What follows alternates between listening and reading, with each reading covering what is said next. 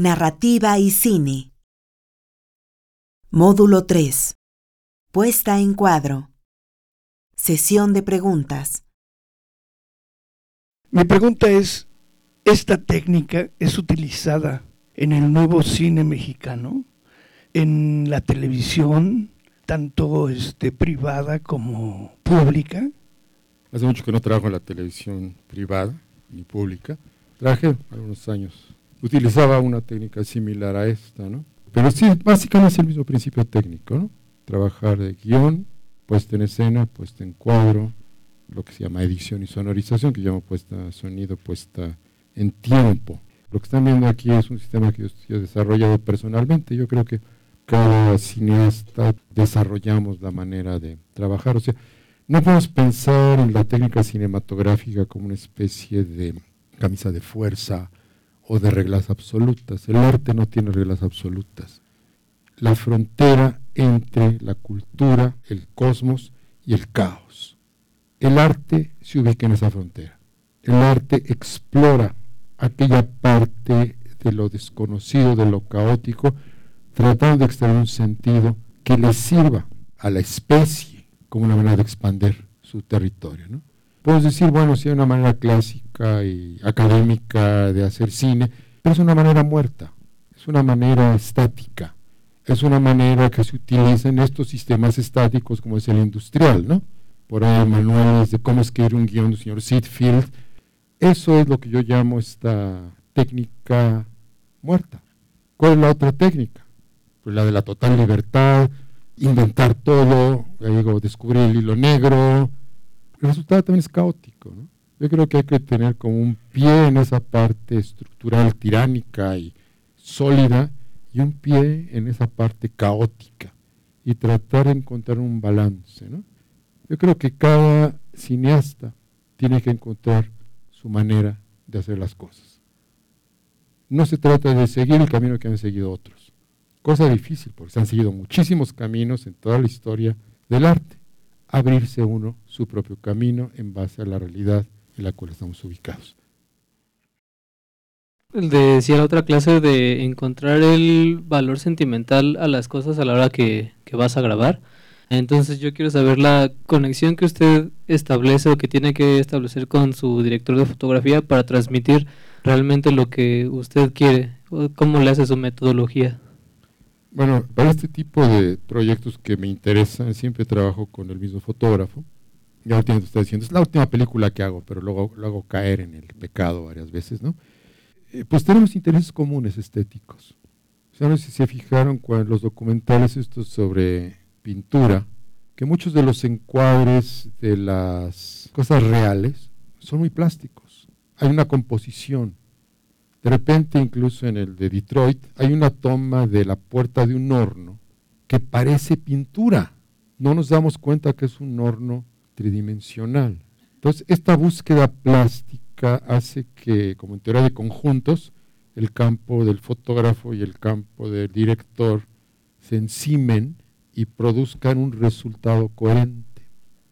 Lo que encontró como manera de trabajo con el fotógrafo es precisamente que ese resultado coherente tiene que venir desde la plática sobre el guion, la plática sobre el tema, la búsqueda conjunta de locaciones y el intercambio de información. ¿no? O les decía la semana pasada, íbamos a buscar locaciones y cada quien llevaba una cámara y cada quien tomaba fotos y luego nos sentábamos y veíamos las fotos y las comparábamos y poco a poco íbamos aproximándonos al trabajo. ¿no? Antes cuando trabajamos con una sola cámara, pues él estaba detrás de la cámara, yo estaba ahí al ladito y yo confiaba absolutamente en lo que iba a hacer no me asomaba a ver lo que estaba haciendo. Es muy interesante porque cuando veía ya la película filmada era una gran sorpresa. Yo había hecho una puesta en escena y Tony la había interpretado en una puesta en cuadro. Y la esencia dramática estaba ahí porque los dos estábamos de acuerdo con esto. Yo no creo en un fotógrafo al cual hay que decirle panea 5 milímetros a la derecha, este, expon así, voy y le muevo una lámpara, cosas que he tenido que hacer pero no es, este, creo, la mejor manera. Yo creo que el cine es un trabajo colectivo en el cual hay que aprovechar la capacidad creativa de todos. O sea, como digo, los espectadores son todos distintos, cada quien reconstruye el mundo ficticio en su cabeza como puede con sus memorias, ¿no? Entonces, para conseguir ese mundo ficticio es bueno tener varias cabezas con varias maneras de ver la realidad, varios paradigmas, varias metáforas que van a ser puestas ahí, ¿no? Este, en un documental que probablemente vamos la, la semana próxima, estamos trabajando en un jardín, había dejado de tomar fotos hace mucho tiempo, entonces simulamos que íbamos a ir a tomar fotos. Entonces estamos ahí trabajando y de repente vi un hombre ya mayor con un carrito con ruedas llena de cosas. Pasa por ahí, lo ve y digo, esa es una foto de Álvarez Bravo. A ver, producción, ve por ese señor, convéncelo para que lo filmemos. ¿Qué me dice Tony? Ya lo filmé. ¿Qué me dice el sonidista? Ya lo grabé. Veo la toma, perfecta. Es el tipo de trabajo, de colaboración que hay que lograr. No solo con el fotógrafo, con los actores, con el director de arte, con producción, con todo el mundo. Estamos en el mismo barco, tener claro a qué puerto vamos, ¿no? Hola, maestro. Yo tengo una duda que es meramente técnica.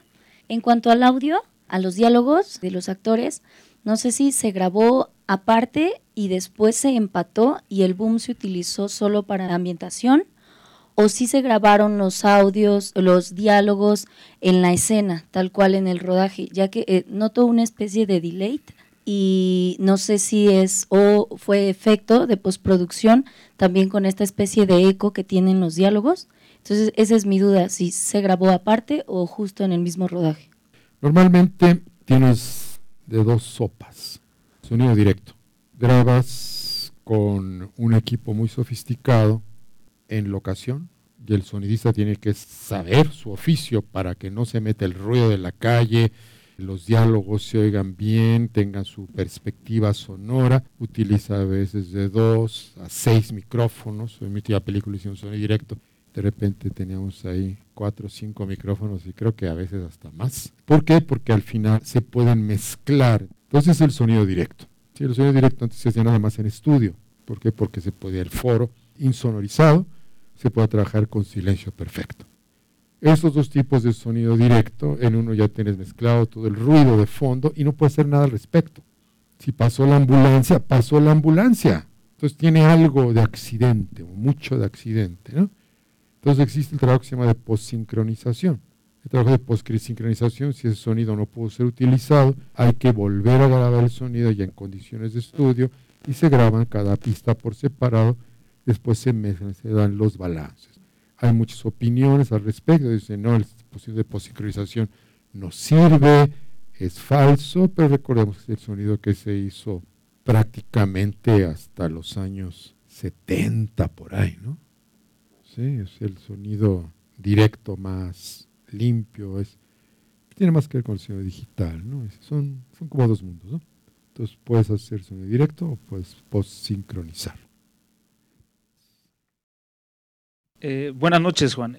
Como andando un poquito más en esto de la puesta en cuadro, creo que no se mencionó el término tal cual, el espacio en off, ¿no? Lo que queda fuera de cuadro, pero digamos que yo lo entiendo en dos tipos de vertientes. Fuera de cuadro, en términos ficcionales, lo que el espectador deduce que hay en ese espacio, pero que no se ve, y lo que está detrás de cámara, ¿no? O lo que se está, la gente que está filmando.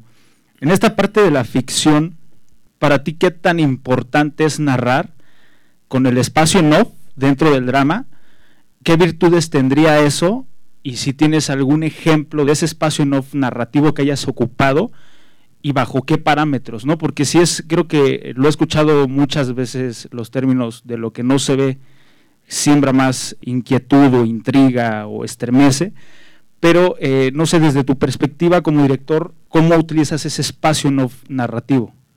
Un poco de los formatos, sí lo mencioné, ¿no? Dije, está lo que se ve, y a diferencia de la pintura, hay algo que suponemos que existe donde no vemos. Eso yo lo llamo el efecto literario, ¿por Porque cuando leemos, imaginamos todo. Leemos el libro, vamos a ver la película, y digo, la película no se parece al libro, el libro es mucho mejor. ¿Por qué? Porque el libro lo inventé yo con mi imaginación, ¿no? Estoy viendo la película con la imaginación de otra persona. Entonces, este efecto literario puede ser utilizado de muchísimas maneras, con referentes entre las tomas. Toma A, personaje habla a alguien fuera de cuadro. Toma B, personaje parece escuchar al que vimos primero, automáticamente construimos el espacio. Aunque en el rodaje esa otra persona no esté.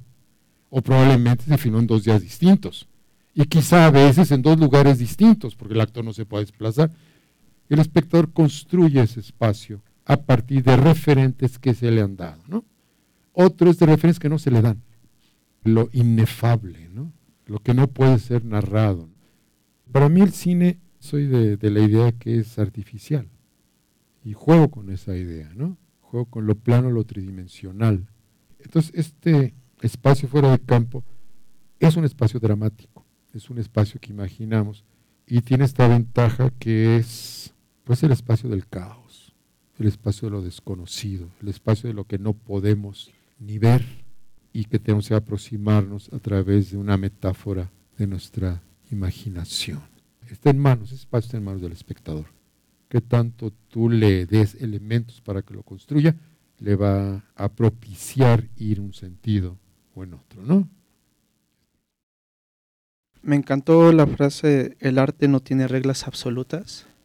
Obviamente la parte de, de donde no hay reglas y que usted tiene la libertad de exploración, usted marca sus, sus, pautas. Pero todo lo de la técnica muerta, ¿cuáles son los caminos del héroe que usted ya sigue para crear a la hora de componer sus creaciones?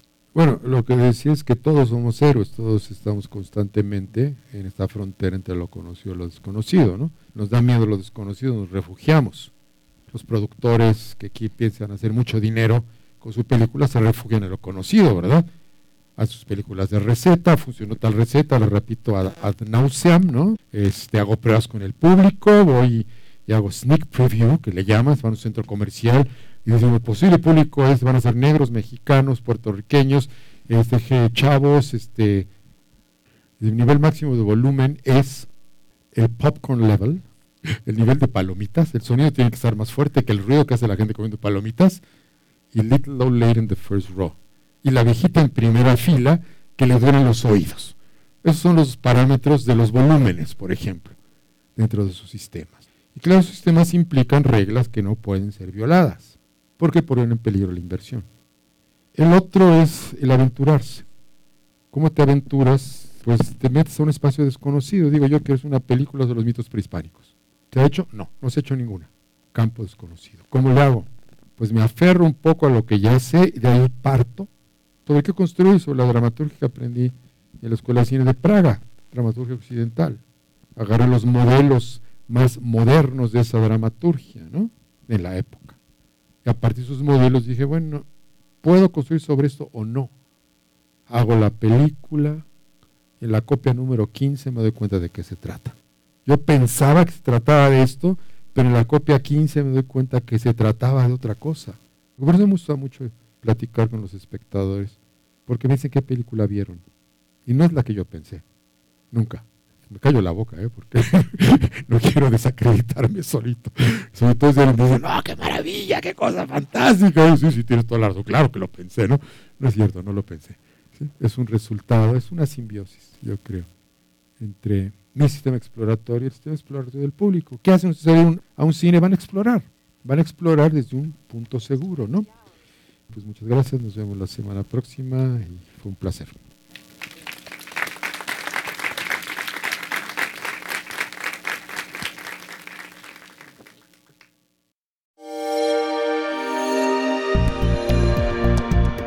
Descarga Cultura. Descarga Cultura. Punto UNAM.